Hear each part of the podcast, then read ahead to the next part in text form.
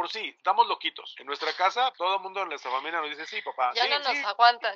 Y de repente entra Eddie Van Halen con el requinto y la voz de XHIP Televisión, Canal 11, el canal. No, eso salió un viernes y el lunes ya estaba yo como en la escuela, en la dirección. Y entonces los siguientes 200 minutos es puro... Cuando ya superas el ego y superas los, las envidias, que son los primeros problemas en la pasión, lo único que te queda es compartir. Los que pues, nacimos y crecimos con el LP, es, era, era toda y es toda una experiencia el momento en el que dices voy a escuchar música. La canción padrísima, le empiezo a chiflar, me dice, no, no, sin chiflar, sin chiflar. Entonces, Qué bárbaro, estaba fuertísimo. puta, ya, error. Como ingenieros de audio, ¿cómo sería un ejemplo de eso? De ya suena el ingeniero, no está sonando el artista.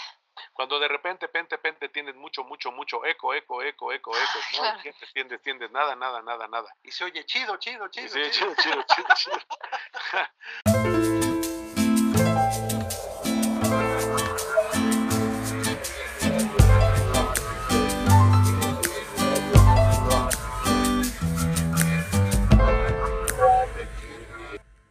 Hola a todos, bienvenidas y bienvenidos a un nuevo episodio de Serendipia Armónica. Yo soy Florencia y ya estoy de vuelta con una nueva entrevista.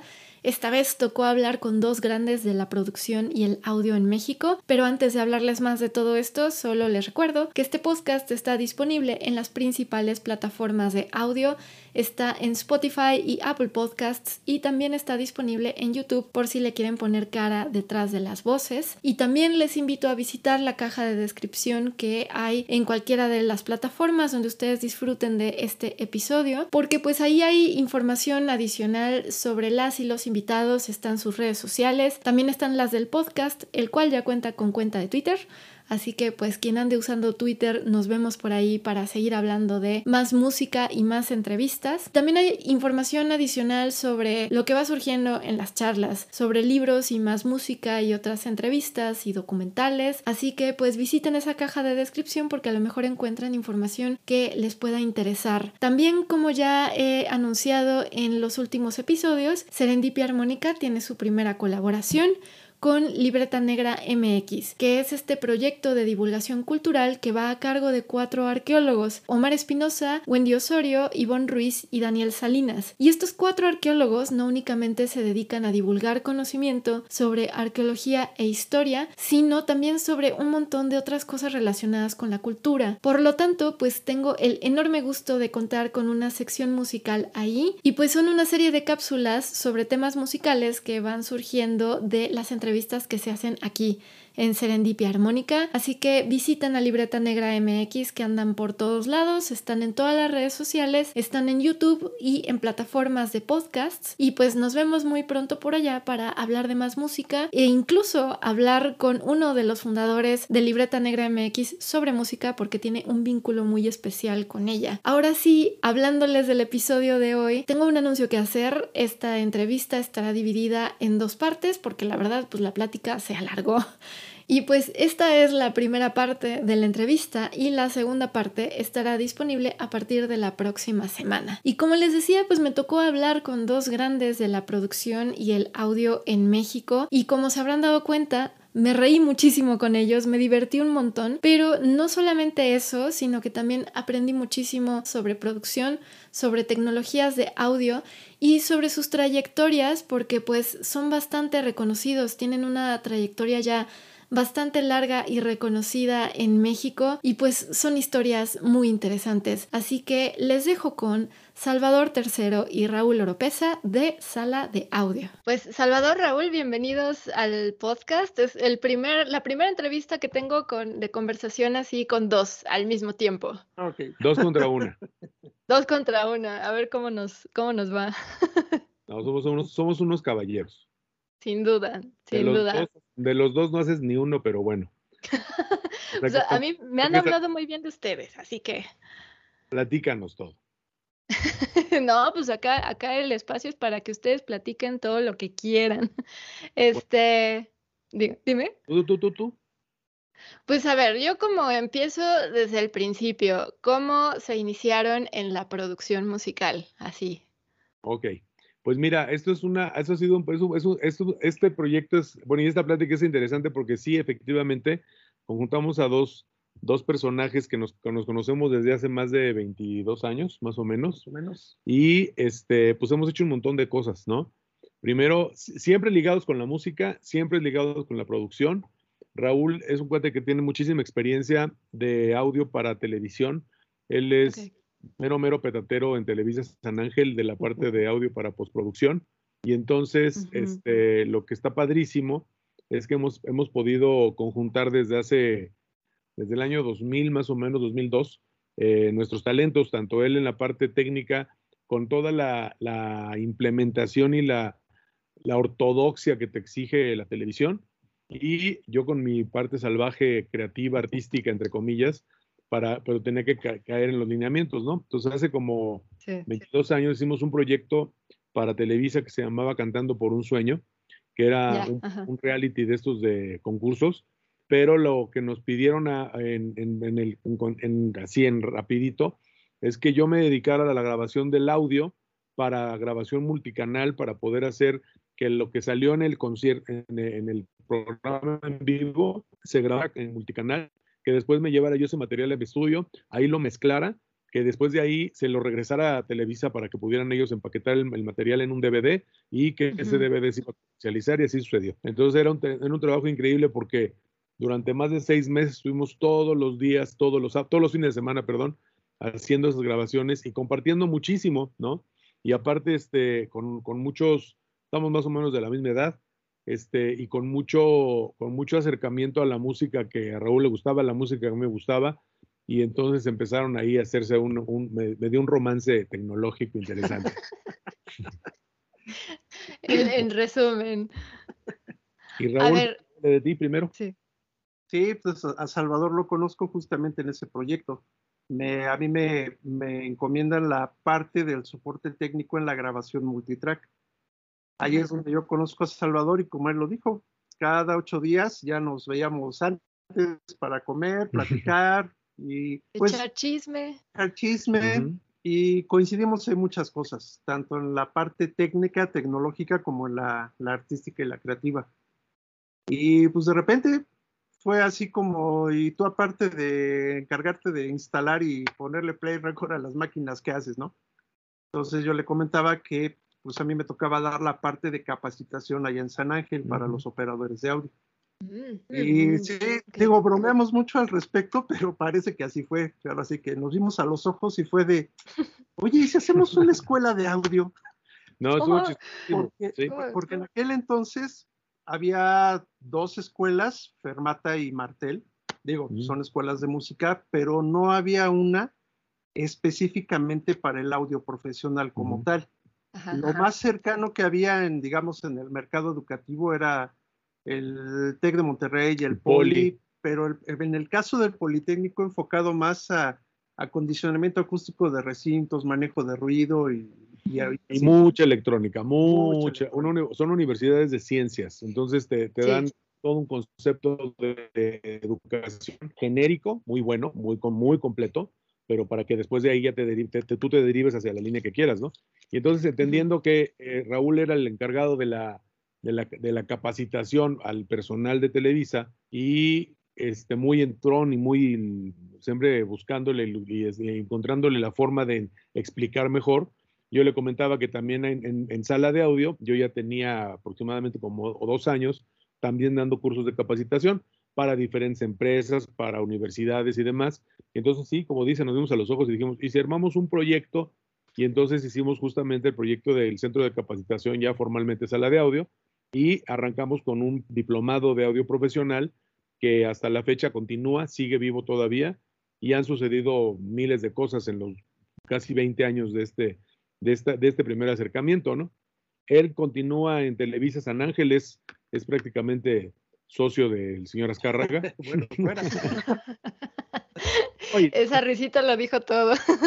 sí, lo, que pasa es que, lo que pasa es que como es un buenazo, la verdad, sí, sin duda. Este, pues en, por más intentos y por más cosas que yo hubiera querido que eventualmente se, pues, se, se, diera la posibilidad de que estuviera con nosotros en forma permanente, pues la responsabilidad que él llevaba ya de muchos años y lo que sigue y lo que ha desarrollado, pues nos ha, nos ha ayudado muchísimo y nos ha, nos ha, pues de alguna manera conjuntado mejor porque nos vemos con mucho más ganas y lo más padrísimo es que eventualmente, como los chavitos, ¿no? Este, sacamos nuestras estampas y combinamos las estampas y nos las cambiamos Sí. y demás, ¿no? Entonces Raúl siempre ha sido, o sea, yo continué con el proyecto y continué desde siempre hasta la fecha con el proyecto de capacitación. Hoy ya somos una universidad, hoy cumplimos 23 años prácticamente de, de este proyecto que nació en el 99. Hoy, hoy 12 de diciembre. No, no, hoy Ah. 12 de diciembre fue el 28 de octubre, pero Ah, ok. digo, prácticamente estamos, estamos muy cerca. Sí, caray. Y eh, muy contentos porque pues ya somos un proyecto universitario con reconocimiento, con, con reconocimiento de la SEP para tres carreras de audio profesional, en las Ujú. cuales este, Raúl forma parte integral en una, eh, específicamente en una de ellas, que es la parte, la carrera de audio para cine y televisión. Este, las carreras son de audio, somos un centro especializado en audio, ¿no? No somos una escuela de comunicación en donde te doy audio, somos una escuela de audio en donde te doy comunicación, más bien, ¿no? Entonces, es una, son tres carreras, eh, audio para cine y televisión, audio para producción musical y audio para refuerzo sonoro o sonorización de conciertos y espectáculos, ¿no? Y entonces lo hemos Ok. conectado así y con el pasar del tiempo, pues ya hoy estamos, ya estamos, hablamos de más de veintitantos años que hemos graduado a más de 1.500 personas. Hemos, este, tenemos una, una, una población que atendemos hoy todos los días de más de 350 personas diarios y pues de ser un proyecto que prácticamente empezamos solitos y pues no te digo que, o sea, no duermo, pero está muy contento. ha sido muy interesante. Pues sí, al, al final este, todo nos quita el sueño, pero pues si son cosas que nos gustan, lo hacen mucho más llevadero siempre, ¿no? Y es, Sí, sí, una, sí. es una de las cosas que, que nosotros siempre estamos eh, luchando y trabajando. Eh, nosotros nos dedicamos a lo que nos dedicamos porque primero que nada es nuestra pasión, ¿no? Y por nuestra pasión eventualmente pagamos, ¿no? Pagamos porque nos Claro. enseñan. Entonces aquí fue un proyecto en donde encaminamos tu pasión a una profesión. Entonces, Excelente. y prácticamente también otro lema que tenemos aquí en, en sala de audio es, vamos a hacer el proyecto académico al que nos hubiera encantado estar cuando estábamos chavos nosotros. Entonces, Sí, cómo no, cómo todo no. lo que todo lo que pensamos y hacemos lo analizamos muy bien para no regarla, porque también no podemos vender este, faltas, faltas falsa- falsas espe- es- esperanzas o expectativas y hay que ser muy claros, ¿no? Que es una actividad interesante, pero te tienes que estar loquito, apasionado como tú con el podcast o con como lo que haces, ¿no? Sí, sí, sí, sí, sí, no te come, te come, o terminas tirando la toalla rápida. Exactamente. A ¿Y ver, yo me quiero regresar un poco porque, eh, eh, no sé, a mí se me hace que hay muchas profesiones que cuando somos niñas o niños y, y veo una libros así de ¿a qué te vas a dedicar cuando seas grande? ¿Y qué quieres ser cuando seas grande? Pues sí que sale que no, pues que abogado y que doctor y que este ingeniera, maestra, este músico, ¿no? Pero no sale productor musical, no sale gestora cultural, no sale ingeniero de audio, ingeniera de audio. Entonces, pues siempre esos caminos de cómo terminaron en eso, siempre son muy interesantes. Estaba leyendo un poco sobre la historia de Salvador, pero me gustaría que contaran cómo, cómo llegaron a, a enamorarse de todo este mundo de, de, de la ingeniería de sonido y todo. Vas. Híjole, pues mira, en mi caso, eh, tendría yo 12 años, estaba en la secundaria, de eso sí me acuerdo muy bien.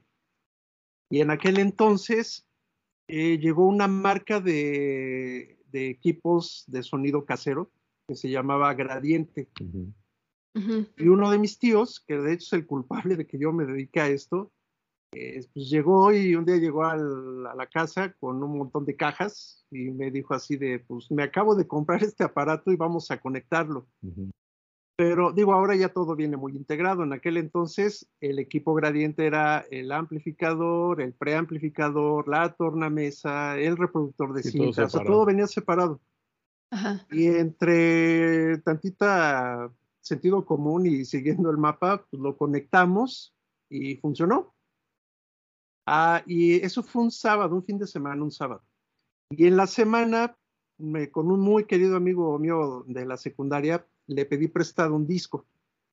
Entonces me prestó, me acuerdo muy bien, uno de Lionel Richie. Y le pedí chance a mi tío de pues, grabar mi cassette. Obviamente, pues ahorré mis, mi- lo que me daban para el recreo, para comprarme mi cassette. Y entonces, esta es como que la parte romántica, porque es los que pues, nacimos y crecimos con el LP. Es, era, era toda, y es toda una experiencia el momento en el que dices voy a escuchar música, porque ya te metes en un estado de ánimo muy especial y vas seleccionando de tus discos qué quieres escuchar. Desde ahí ya comienza la experiencia. Y luego si a eso le sumas la parte que yo tenía, este, a ver, pues el, el brazo de la tornamesa y llega el sonido o el audio, ahora ya llega la señal a los medidores, que yo recordaba que me habían dicho no sé quién, que no se pase del rojo, quién sabe por qué. Entonces ajustaba yo niveles y todo. Y, y en el momento en el que, recuerdo muy bien, dejé caer el brazo del- de la tornamesa, tocó la aguja del disco y quité el botón de pausa del cassette y empecé a grabar, lo primero que pensé fue, ojalá y Dios me permita dedicarme a esto profesionalmente. Oh, Sí fue el porque ya con eso en mente, a la hora de que estaba por terminar la secundaria, pues ya fue donde decidí, tengo que ir a la vocacional porque el aspecto de audio va por la electrónica y así como terminé la carrera de ingeniero en electrónica en el ECIME, en el ECIME Culhuacán. Y aparte, este, eres baterista, ¿no? Y además, pues también, Ah, pequeño detalle. ahí, está, Sí. ahí le hago un poquito a la guitarra, al bajo, Muy bien, muy bien. Entonces, pues, esa parte pues siempre me ha gustado. Entonces, llegó el momento en el que ya en mi casa, pues ya tenía yo mi batería electrónica y hacía yo mi, mi flujo y me grababa y todo, pero hasta ahí, hasta que llegó este señor. No, no es cierto. Y en mi caso, este, es que como si- siempre hay un, hay un momento de enganche, ¿no? En las actividades, y en la vida y en Ujú. los gustos, en los hobbies, ¿no? Este, igual mi padre tenía en la casa un equipo de sonido, X, ¿no? No era mayor, un mayor, o sea, no era, era un equipo de sonido de casa normal, pero tenía eh, eh, afortunadamente un par de audífonos. Y este, yo soy el quinto, de, el, el menor de cinco hermanos. Entonces, imagínate cómo, y además todos seguiditos, ¿no? Entonces, el que se llevaba el, el que se llevaba el último zape de cinco era yo, ¿no? Este, al que, al que, al que desbanqué, el que desbancó a los, la- el cariño de mi madre fui yo. Entonces, bueno, Híjole. un hermano, mi hermano, mi hermano que me antecede, Nacho, pues de alguna manera siempre me trajo ganas. Entonces yo siempre buscaba el modo de evitarlo y una cosa, una manera de hacerlo que me sirvió muchísimo era que yo en el, en el mueble donde estaba el equipo de sonido, pues le hice un agujerito, pasé el cable del audífono por, por ese agujerito, yo me metía entre las gavetas ahí, entre las cosas que tenía mi papá o mi mamá, los, pon los discos uno arriba del otro, pues que los tornamesas puedes poner muchos discos e iban cayendo poco a poco, uno por uno. Donde podía pasar la tarde entera escondido oyendo música. Y ahí empecé, pero de muy chavito, de muy chavito, como a los 6, 7 años, le encontré el modo. Y este, pues en mi música en ese momento pues era Disney, era Cricri, era cuestiones infantiles, ¿no? Pero empecé a, empecé a enamorarme de las emociones que me daban escuchar la música o escuchar los discos. O sea, escuchar al ratón vaquero, te lo prometo que me, me- me encantaba la, la- la idea y era pura imaginación. ¿no? Sí, sí, sí. Después viene, después eh, voy creciendo, acompaño a mi madre a miles de lugares y en esa época, en los años 70, pues estaba la, estaba la, la, radio- la radionovela, ¿no? O sea, la televisión en aquellas épocas todavía era, todavía era bastante chafirulas. Entonces lo padre era escuchar el radio. La verdad, lo padrísimo era escuchar el radio. Y entonces me encantaban las radionovelas con mi mamá porque, pues, era imaginación y imaginación. Y entonces un día, mi padre viniendo de regreso de unas vacaciones de Semana Santa, seguramente, nos dice, también veníamos oyendo el radio, un programa que se llamaba La, este, la, la Sagrada Familia, no sé qué cosa, y era Semana Santa y la crucifixión, ¿no? Ese era, ese era el tema de, la, Ujú. de la novela.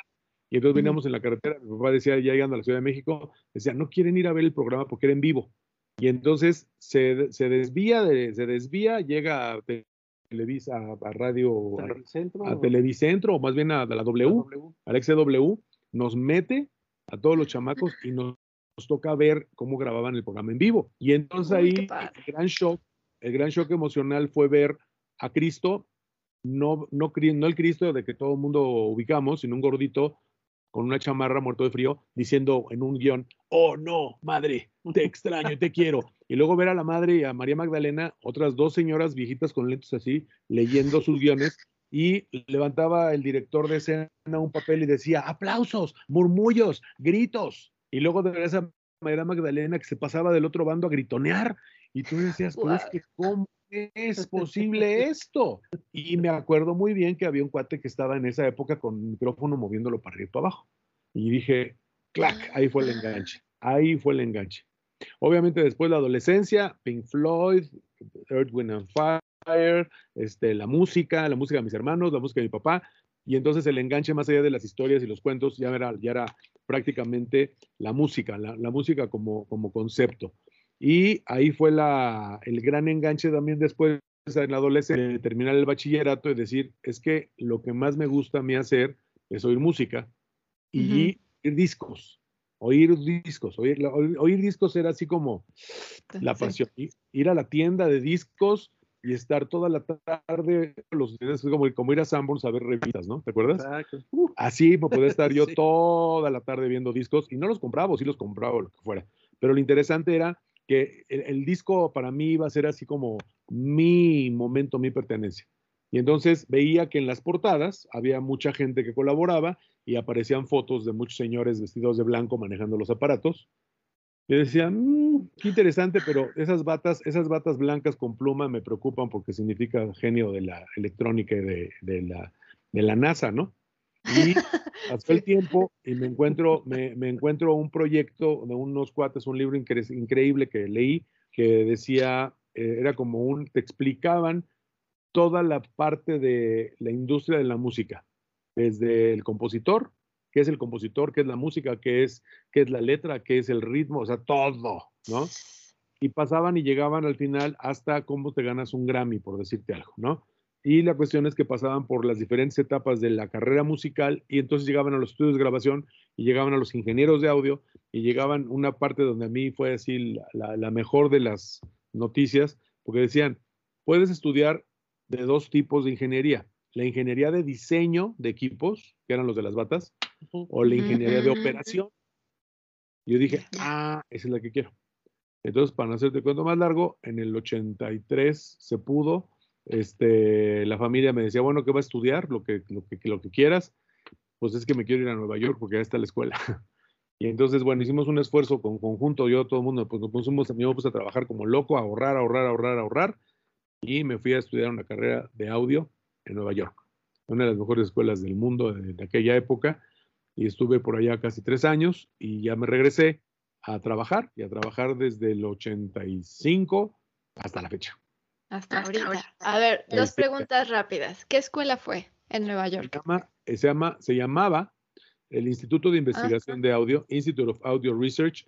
Desafortunadamente la acaban de, la acaban de cerrar por una cuestión del predio y ya la había, ya, ya los directivos con los que, los que originalmente yo estuve, Después vendieron la escuela a otra, otra escuela y, y, como que perdió el caché. Pero en los 70s y en los, en los 80s y en los 90s fue una de las principales escuelas de la educación formal para operadores, ¿no? Y fue maravilloso porque la, la, la, educación que yo me traje a México cuando yo regresé, pues no se daba en ninguna otra escuela. Como dice Raúl, en el poli, y eso lo tenemos muy claro, las grandes instituciones, una cosa es estudiar física y estudiar electrónica y estudiar la general de todo, pero no la específica. Y a mí me enseñaron específica. Por supuesto que la general funciona muchísimo, pero pues te toma mucho más tiempo y probablemente te puede costar más trabajo y te puedas inclusive hasta medio frustrar, ¿no? Uh -huh. Ok, ok. Yo creo que sí tienes un año freak para, Raúl, para, para, que te, para que te encante, porque lo, lo padre de él también es que la electrónica lo vuelve loco, ¿no? O sea, este, a mí también, pero desde lejos. la cuestión es que yo me convertí más en operador y él, y es parte como también de, la, de esta bancuerna interesante que se logra con él, porque por un lado él tiene la, el, la, el, tesón de, de, de, que dos más dos tiene que ser cuatro, ¿no? Yo le busco cómo llegar al cuatro, pero él me dice cómo es que se llega realmente al cuatro.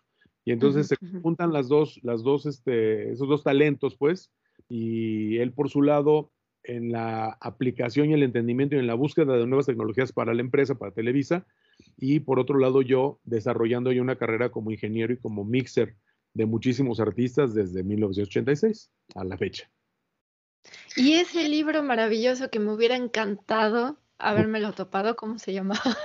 The Platinum, todavía existe, se llama The ¿Ah, sí? Platinum Rainbow. Ok. De- Aquí dejaré algún link. Sí, por favor. Y está en, en- está en, Ama- está en, en- en digital, en Amazon, en las, de esas pu- las publicaciones. Y se llama The Platinum Rainbow. Y lo escriben dos señores, Bob Mónaco y James Riordan, se llaman. Ok. Son dos autores que en los años 70 eran los grandes producers y los grandes managers de la época de Donna Summer y todos ellos. Entonces, hacen este libro en los 80s, este, y en el 2020 y tanto, el 2000 2005, hacen una reedición de 25 aniversario actualizada.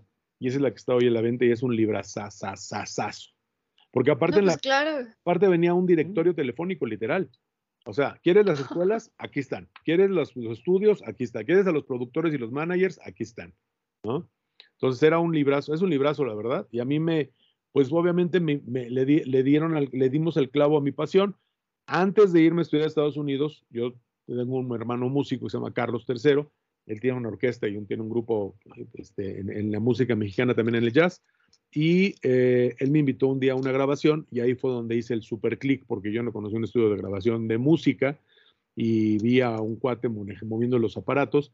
Afortunadamente no tenía bata blanca. No sé- tenía el disfraz que asustaba. no, no que imponía. justo al contrario, tenía la greña y andaba en guaraches. Y entonces, este, yo obviamente llego y le digo, a ver, por favor, oh tú, iluminado gurú, este, ¿de dónde bajaste? ¿De qué, de qué nube bajaste, no? Y entonces, total, que consigo, consigo trabajo ahí de ayudante y en una de esas, este, pues me quedé en el lugar. En tres meses me volví ingeniero, obviamente, responsable. Y yo tenía mucho miedo, mucha responsabilidad, porque decía, es que yo tengo que saber qué hago. Y no nada Claro. no nada más como este cuate que me enseñó hermosísimamente, pero me decía, no, no lo muevas, no, no, no le toques. Y yo, pero pues, si tiene muchas rayitas, por, pa- para, algo son, ¿no? Entonces no, me, no me podía explicar y entonces fue cuando dije, no, tengo que ir a estudiar esto porque en México no existe una, una, una carrera de especialidad en, en audio como el que yo quería. Y en Estados Unidos estaba, entonces por eso fue que se pudo.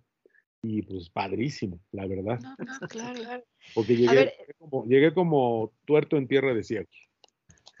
Sí, es que, es que se me hace interesantísimo que muchos a los que nos, ten- te- nos terminamos dedicando a, la música o a las artes o lo que sea, eh, eh, termina siendo una revelación encontrar todo esto que hay detrás del escenario, detrás de cámaras, en cabina, dependiendo, ¿no? Cada quien, que es todo un mundo aparte que dices, ah, entonces sí quepo, o sea, yo así, digo, es que así me pasó, o sea, Sí.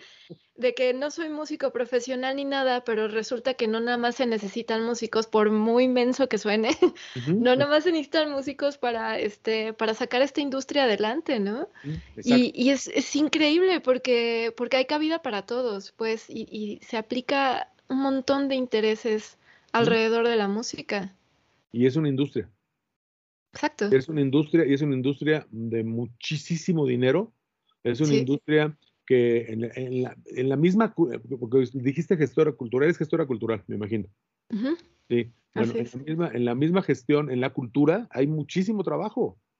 En la parte privada, en la parte comercial, pues, ¿qué te digo? Pues, señor, si no se la sabrá. O sea, Claro, es, claro, una claro. cosas, es una de las cosas que yo me, me enorgullezco de su amistad, porque gracias a que el cuate está en el top of the top of the top de los equipos de audio y de, de tecnología, porque su, su industria se lo requiere, pues lo tienen al tiro en capacitación. Entonces aquí yo le, le saco el veneno. Sí, nosotros tenemos que aplicarlo y de repente tenemos espacios como este maravilloso que él los vive todos los días y entonces su recomendación ante las diferentes cosas como lo que pasó con, este, con esta cabina son fundamentales, ¿no? Ahora, si, si Raúl se hubiera quedado en el audio cultural, porque no tiene ninguna, que no tiene ninguna, no, no- no es este, no es descalificándolo, ¿no? Este, o en la, o en la, en la televisión no privada, por así decirlo, pues posiblemente la cantidad de información hubiera estado más limitada. Que de hecho estuviste un rato también en el 11, ¿no? Estuve un rato en Canal 8, Ah, o dos años. Dos años, sí, yo eh, te decía que, Medios públicos, ¿qué quieres decir? ajá, Ok, ok. cuando estaba yo en la vocacional en el último semestre, hice mi servicio social en Canal 11 y pues me hice de muchos cuates. Y al año siguiente, pues me iba yo a dar una vuelta a la semana para pedir trabajo. Y pues obviamente me decían ahorita no, pero pues yo me quedaba a saludar a los cuates y en esa quedada pues ya me sentaba yo a operar el audio de un programa o a switchar el audio o me Ujú. iba a videotape. Siempre, la verdad, que Salvador tiene mucha razón. Tiene que haber algo de, de- que, te, que te llame desde dentro y es lo que te empuja para ir, para insistir, para estar, para preguntar. Y al cabo de un año me hablaron y me dijeron, por fin, después de tanto que has tenido dar lata, hay chance de entrar como operador de audio en la sala de postproducción que se estaba iniciando ahí en Canal 11, que se llamaba Quetzalcoatl. Ajá. Ahí caí y siempre he estado yo en postproducción. Esa área es la que a mí me encanta. En algunas ocasiones he participado en algunos eventos en vivo, en conciertos, pero no, lo mío es la postproducción. ¿Por qué? rewind y play. Rewind y play. Y Ah, estuve ok, ok. dos años y medio en Canal 11, después una productora independiente de televisión que era del periódico El Universal, me contactó por algunas locuras que se me ocurrieron hacer ahí en el canal, en la promoción interna. Siempre había sido muy institucional Canal 11. Ujú. Sí, Y en sí. esa ocasión llegó un productor que es el que se encargaba de hacer la promoción interna, haz de cuenta, cine en el 11 o tiempo de música, la programación. La, y la, le llaman la cortina de identificación del canal. Cada determinada hora tiene que identificarse la estación con las siglas. Y por eso sale un locutor que dice XHTV Televisión Canal 11, el canal del instituto. Todo eso lo tiene que hacer. Y venía la nueva temporada y el cuate llegó y me dijo, pues es que no se me ocurre qué hacer. Y yo acababa de, me acababan de instalar un switcher de video, un generador de efectos, y yo estaba ahí picándole para encontrar algunos efectos interesantes. Y me acuerdo que le dije, vete a tomar un café, se me ocurre algo, te lo presento y si te gusta, pues sobre esa línea. Y le gustó, pero quedó la parte de video. Y en la música me dijo, pues es que no sé qué le va. Y ahí fue donde empezó mi parte rebelde, porque le dije, dame cinco minutos, bajé a la audioteca, subí unos discos y salió la primera, este, pues llamarle así, la primera campaña de promoción interna de canal usando rock Siempre se ha usado música clásica. Y de repente entra Eddie Van Halen con el requinto y la voz de XHIP Televisión, Canal 11, el canal. No, eso salió un viernes y el lunes ya estaba yo como en la escuela, en la dirección. llamar el director que a quién se le había ocurrido y demás. Pues ese trabajo lo notaron y me hablaron de Sistema Universal de Video y estuve con ellos un año y medio. Y pues llegó el punto en donde tuve que decidir o me estoy trabajando, pues ganando, o de- me dedicaba a terminar la carrera y eso fue lo que decidí. Decidí Ah, un año me aventé ya para terminar bien mi, mi escuela y literal, el día, el, el miércoles en la mañana que me entregaron mi diploma de ya acabaste la carrera de ingeniero, le hablé a un amigo mío que trabajó conmigo en Canal 11, él estaba en Televisa y en 15 días ya estaba yo trabajando en Televisa. Y qué ¿verdad? bien. entonces esto ya tiene 29 años, Sí, y pura pasión. un rato y Y pura pasión, como, y pura Pura pasión, como lo dices. Yo lo que le digo muchas veces a los, a los alumnos, a los papás de los alumnos que vienen aquí a inscribirse, es, ¿cuán- levanten la mano quien no agarró un cepillo del pelo enfrente del espejo y cantó. Y este, muchos, todo el mundo levanta la mano, ¿me entiendes? Ahora, ¿quién es el mejor cantante de baño? Todos levantan la mano. Pero ¿quién, quién, es, quién no quiere salir arriba de un escenario? Pero está padrísimo la emoción. Bueno, pues para eso estamos la gente que estamos detrás de cámaras, ¿no? O detrás del, detrás del escenario, ¿no? Backstage. Este, porque nosotros en nuestro caso específico, pues es el sonido, ¿no? Hay gente que está en la imagen, hay gente que está en la iluminación. Entonces, Sí, las sí, sí. actividades, las actividades culturales, como tú lo sabes, y las actividades artísticas, uff, es un campo infinito, infinito. Desde la palabra, la voz, el podcast, ahora como lo estás haciendo tú, ¿no? Hasta las grandes puestas en escena, ¿no? Y afortunadamente, para tanto Raúl como yo, en cada quien en su mundo, hemos participado de cosas que, que si no nos hubiera sucedido, era- si no, nos, si no hubiéramos estado preparados como lo estamos para ese momento específico, pues no nos hubiera tocado esa oportunidad, ¿no? El- seguramente tú hiciste cuantísimos festivales, Acapulco, noventa y tantos y todas esas, ¿no? Los grandes eventos, desde un programa como siempre en domingo que ha haber sido una logística espectacularmente compleja. Gigantesca. Sí. Sí, imagínate, ¿no? Lo que en vivo. y a ver si la Sí, sí, sí, riegas, ¿no? O sea, yo me pongo, yo me pongo a pensar y digo, santo Dios, qué responsabilidad. Y lo interesante es que cuando yo estuve con, con- haciendo este proyecto desde Cantando por un Sueño durante seis meses, todos los fines de semana, lo que a mí me quedó clarísimo es la entrega de las personas en televisión. No sé si te acuerdas o si tú los alcanzaste, que siempre traían una, una chamarra. Entonces, por donde tú los vieras, siempre traían su chamarra amarilla, pero la portaban con Ujú, un orgullo los canallas. Sí, sí. que sí. pero aparte amarillo, amarillo, amarillo, rompe De amarillo. tránsito. Así. Sí, sí, fe- fe- feíto, pero de, de veras. Sí, somos los televisos. Y Los la cuestión es que cuando yo estuve ya ahí y viendo ese, viendo ese proceso durante seis meses, todos los fines de semana, sí me quedé alucinado. Sí dije yo, wow, con la pasión y con la entrega. Y el colmo es que hasta en los programas que ya sabíamos quién iba a ganar y quién estaba la cosa, veías esta bola chillando. Dices, no manches, y aparte se la creen. Pero bueno, lo hacen con mucha entrega y, se lo, hace- y lo hacen con Ya le habíamos agarrado cariño, ¿por qué lo sacan? te lo juro, te lo juro, te lo juro. Y casi, casi agarraban el teléfono y ves que tenías que votar y el voto costaba, ¿no? Sí, ¿Te sí, acuerdas? sí. Aparte costaba, ¿no? El voto. Aparte no, no, cobraban. cobraban por los votos, ¿no? Ese es negociazo, como siempre. Pero bueno, la cuestión es que sí, la pasión es lo más importante, sí o sí, ¿no?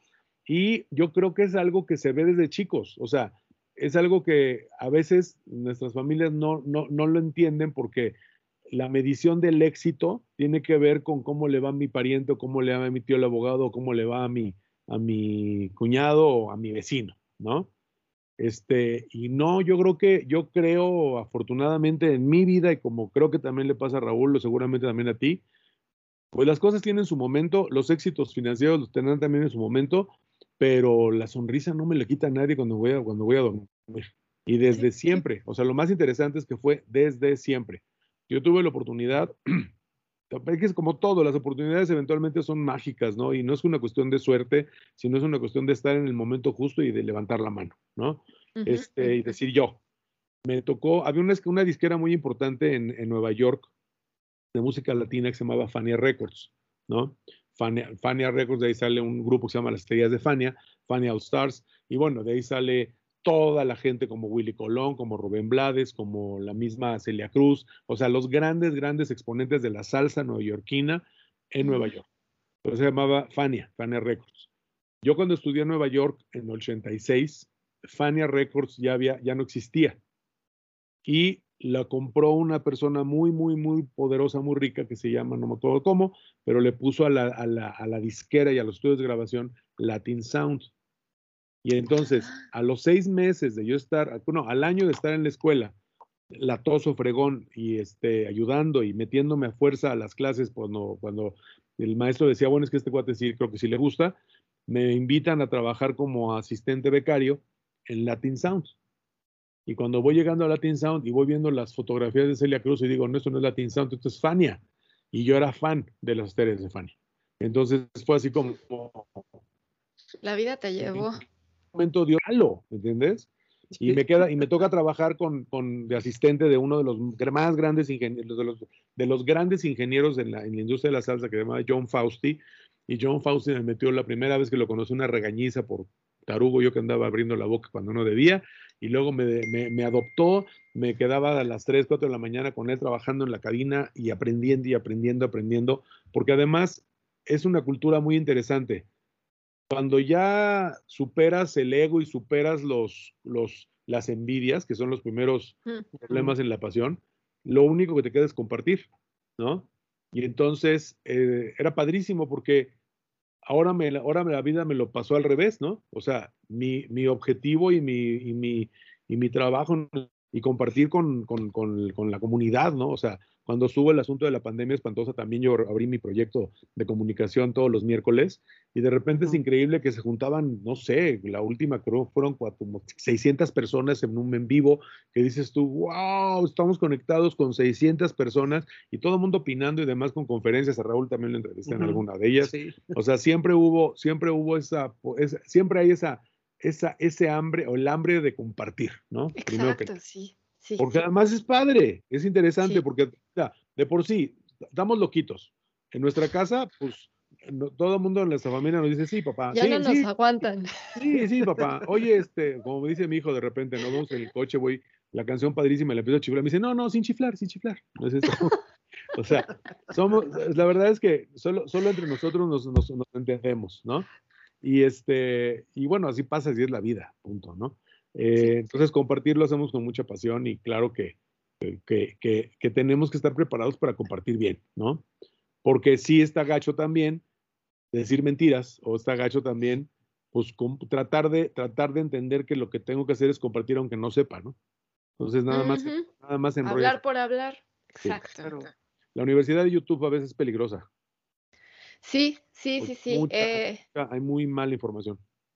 A veces. Hay, sí, hay mucha gente que se quiere nada más volar la cámara o el micrófono y, eh, y investiga todo en Wikipedia. No sé cerciora si los datos son certeros o no, pero pues el chiste es que yo ya salí en lo que ahora es como la tele, ¿no?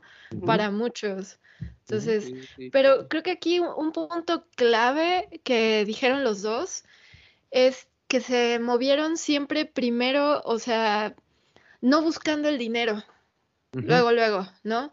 Es, me meto yo, eh, servicio social, me meto de voluntario, este, estoy ahí dando lata, no importa, mira, aquí te hago plática, pero enséñame cómo se hace. y, y, como consecuencia de, vienen las chambas, ¿no?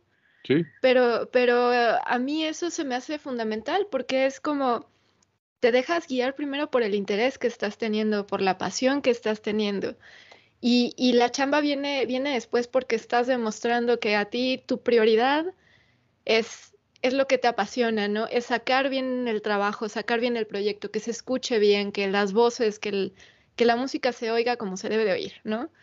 Fíjate que afortunadamente, y creo que también es el caso de Raúl, este, a nosotros no se nos dio nada gratis, ¿no? Que eso es una cosa, es una cosa muy, muy, muy del arte, ¿no? O sea, al pobrecito de Picasso, perdón, aunque le hayan ofrecido a los 15 años quedarse de... el otro día vi una biografía de él que dije yo, qué barbaridad. A los 15 años gana el premio, el premio de la corona de, para volverse el pintor de la corona. O sea, pudo haber, sido, pudo haber sido el Velázquez de su época. O sea, tal cual. A los 15 años, el chavo era genio, obviamente, un retratista espectacular y dice, eh, su papá le decía, güey, ya le hicimos, ¿no? Yo me imagino como... ya salimos de pobres. Ya le hicimos, güey, eres el próximo Velázquez a los 15 años. Y dice, no, no, no, ¿qué te pasa? No, yo me quiero ir a París, al cubismo. A y las vanguardias. Se va y, bueno, pues, pues, se comió 50 eh, pinceles para poder sobrevivir, ¿no? a lo que quiero llegar es esto. En, en mi caso particular, y seguramente en el caso de Raúl también, no se nos dio nada gratis, punto número uno. Y punto número dos, ni lo heredé tampoco, porque también cuando lo heredas, cuando heredas tiene otro sentido, ¿no? Creo yo. Este, a mí me, bueno, me hubiera encantado heredar muchas cosas, pero pues no se dio, la verdad. Pero lo que quiero llegar es que yo particularmente trabajo desde los 13 años. O sea, y, y, no por una cuestión de la necesidad de la familia, no, pues era muy fácil. Si yo decidí a los tres años, a los 13 años estudiar secundaria abierta. Mi papá me dijo, bueno, pero pues yo no mantengo chavos que, que es que quieran estudiar otra cosa que yo no, que yo no, yo no, entre comillas, soporte, ¿no? Y entonces, bueno, pues me puse a chambear. Entonces, pinté árboles, lavé coches, este, barrí puertas de muchas vecinas, pero sobre todo vecinas. Este, o sea, hice muchas cosas por, por el, o sea, supe entender el valor del esfuerzo del trabajo, ¿no? Eso yo creo que es fundamental. Y entonces, cuando me a los, a los 17, 18 años me dicen, oye, ¿te gusta esto? ¿Quieres aprender? Pero no te voy a pagar. No me importa. No importa, exacto. ¿por qué? Porque no me, no me, no baso mi vida a partir de, espérate, ¿y cuánto me vas a dar? ¿No? Y luego, donde viene la recompensa, es que ese no me importa y voy a invertir 7, 8, voy a agarrar un camión en la noche Este, yo por donde vivía de repente había camiones muy feos, entonces tenía que salir corriendo para que no nos fueran a, a- a- a dar una paña ahí los borrachos, lo que fuera. Este, pero lo hago, lo hago porque me interesa al ratito, en cuestión de, de- de- de días o de meses, tú hiciste tu producción esta padísima que te regañaron, yo ya empecé a ser el ingeniero responsable de la grabación, entonces ya me sentía Juan Camaney, y eso paga con oro, paga, paga con oro todo el esfuerzo que hayas hecho, ¿no? Claro, Entonces, claro. ahí es donde, es donde, donde desafortunadamente creo yo, y ese es el gran secreto de las, de las universidades y las escuelas, es identifica tu pasión primero. Identifica tu pasión. ¿Por qué? Porque no sirve de nada que yo te diga que las tendencias universales hoy son como lo fueron en un momento dado los de ingeniería en sistemas. Yo conozco muchos Ujú. sistemas que desafortunadamente no tienen chamba ni les interesa. ¿no? O tengo hermanos mercadistas, tengo hermanos psicólogos industriales, hermanos, hermanos psicólogos industriales que pensaban que iban a ser analistas, psicoanalistas, y resultó ser que habían estudiado, pero para ser eh, directores de jef- jefe de personal, ¿no? De una empresa. Y dices, Sí, sí, no, o la, comercio internacional, vas a viajar, ¿cuál, cabrón? Vas a estar metido en una oficina sacando impuestos y, y- y tarifas, ¿no? El caso es que, bueno, la pasión es fundamental. Y el arte, yo creo que es la parte más bondadosa, esta actividad a la que nosotros nos dedicamos, al final de cuentas, es, son expresiones, son mensajes, son emociones, y me encanta ser parte de ese, de ese, de ese, de ese circuito desde la emoción del artista arriba del escenario o en el frente del micrófono hasta el oído del corazón de la gente que es el público que lo recibe, ¿no? Claro. Tus claro. manos también, tam- también de repente te encuentras con una responsabilidad que dices, oh Dios, si esto se me apaga, el que van a voltear a ver a golpes es a mí, ¿no? Sí, sí, sí, Entonces, sí, sí. Siempre acabas con las manos empapadas, que eso está padrísimo, es un sudor y una adrenalina constante, y yo creo que muchos papás también se preocupan, es que las actividades artísticas son pura pachanga, ¿qué te pasa? O sea, sí, sí hay pachanga, pero no, no necesariamente de los que estamos en el escenario o de los que estamos es, tras bambalinas o tras del micrófono, porque a mí se me pierde un micrófono y me lo cobran. A mí se me rompe una bocina y yo la pago, ¿me entiendes? Entonces no puedo, no tengo tiempo ni espacio para pensar en, en la fiesta porque no, no, no es por ahí la cosa. Mientras está la fiesta en el backstage, uno está, Uno está levantando recogiendo. líneas, levantando los cables. Sí, sí, sí. aparte, aparte, sí, sí. aparte ya se va la mudanza y son las 2 de la mañana, ¿no? Ya acabas todo molido y cochino, pues ya parece que vas a ir a querer tirar a la, a la fiesta. También a veces vas, pero bueno. ya un no. ratito y ya. Eventualmente sí, se está padre. La verdad es que es una actividad interesantísima y muy gratificante porque formas parte del aplauso. Yo, yo, yo recibo el aplauso, yo cuando le aplauden al artista, yo me paro. Obviamente no hago un pancho para que me aplaudan a mí, pero sí me aplaudo, sí, sí, sí me, sí recibo el aplauso y con la gente con la que colaboro nos agarramos así de la mano y decimos, cabrón, esto es nuestro porque nosotros lo hicimos Sí, sí, sí. y formamos parte de ese gran aplauso. Sí, sí. De ese esfuerzo colectivo, ¿no? Sí, porque además, eh, pues nosotros, yo lo he platicado con Salvador, en realidad somos una parte de ese gran medio que hace que la información llegue.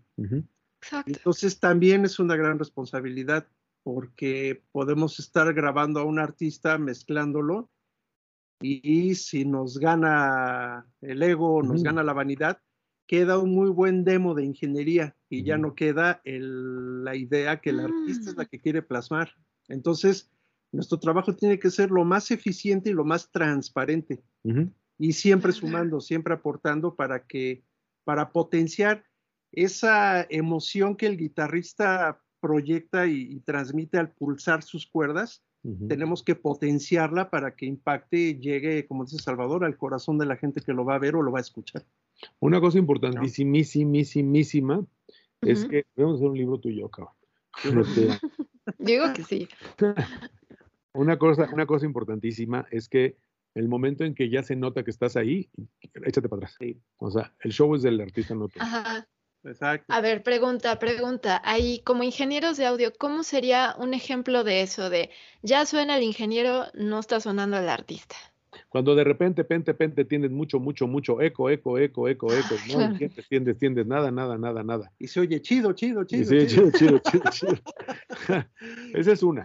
Y ¿no? luego, luego la otra, como el, el formato que ahorita tenemos aquí en, en sala de audio, que es el Atmos, que de repente Ah, que ahorita vamos a eso. ese, ese chido, chido, chido, chido, ahora escucho chido, chido, chido, chido, No, no, chido. no, no. No, ya. Multidimensional. Ya, ya marearon a los oyentes, ya. o sea, Ahí ya se hizo un demo tecnológico. Ya, Ahora, ya ahí te, estamos- ahí te va otro ejemplo, perfecto. Me encantan las películas que están de moda hoy. Soy un fan de los primeros 10 minutos de cualquier película de los Avengers. los Porque- primeros días nomás. Entonces Ya me dijeron todo.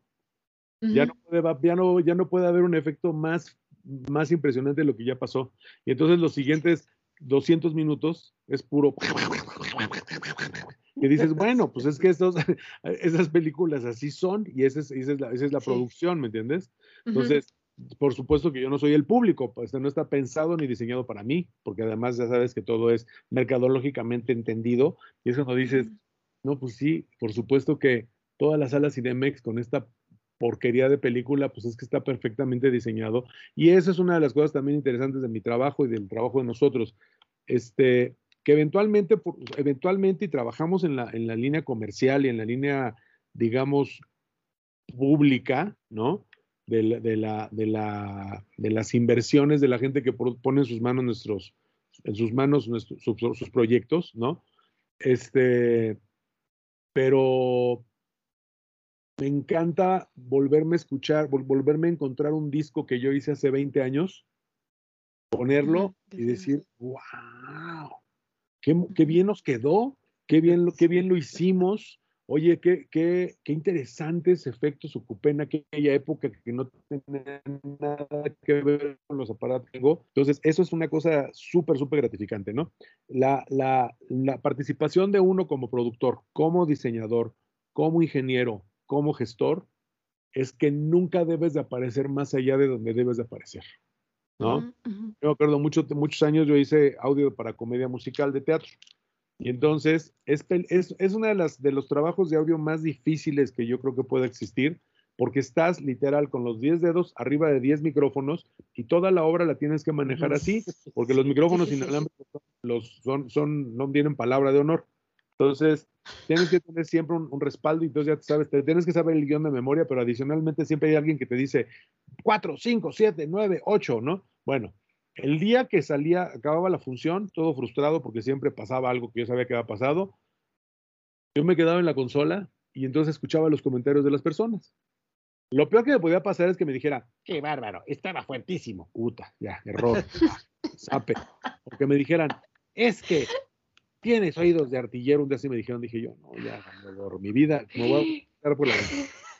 Pero en el momento que a veces sucedía, que eran muy pocas, que salían la señora agarrada a su marido o, de- o- o su amigo, de vista, así qué hermoso cuando le dijo, es que te amo, y ella le contestó, le dije, güey, estrellita, lo logré, no se dieron cuenta, no hubo, Sí, sí, no hubo sí, un dedo equivocado, ¿me entiendes? Entonces, eso fue la, esas son las, sí las cosas. Uno no debe de aparecer más allá de donde tienes que aparecer, porque si no es de protagonismo, pues este, pues tampoco está padre. Digo, es como, ¿cuántos, cuántos directores técnicos no conocemos de los, de las, de los equipos de fútbol que dices, Sí. es más Menotti que la selección, ¿no? O es más el otro, el Tuca Ferretti, que dice, santo Dios. Son los jugadores, cuate, échate para atrás. O sea, y así creo que es la, nuestra actividad. Y además es una actividad en donde yo no le puedo, yo no le puedo poner al lado de Luis Miguel a cantar con él o agarrarle el, el micrófono, no. Entonces no debo de estar. Pero sin embargo, sí estoy agarrando su micrófono 40 metros a la, de distancia. Y está padre también. Y así concluye la primera parte de esta entrevista. Recuerden que la segunda parte estará disponible a partir de la próxima semana.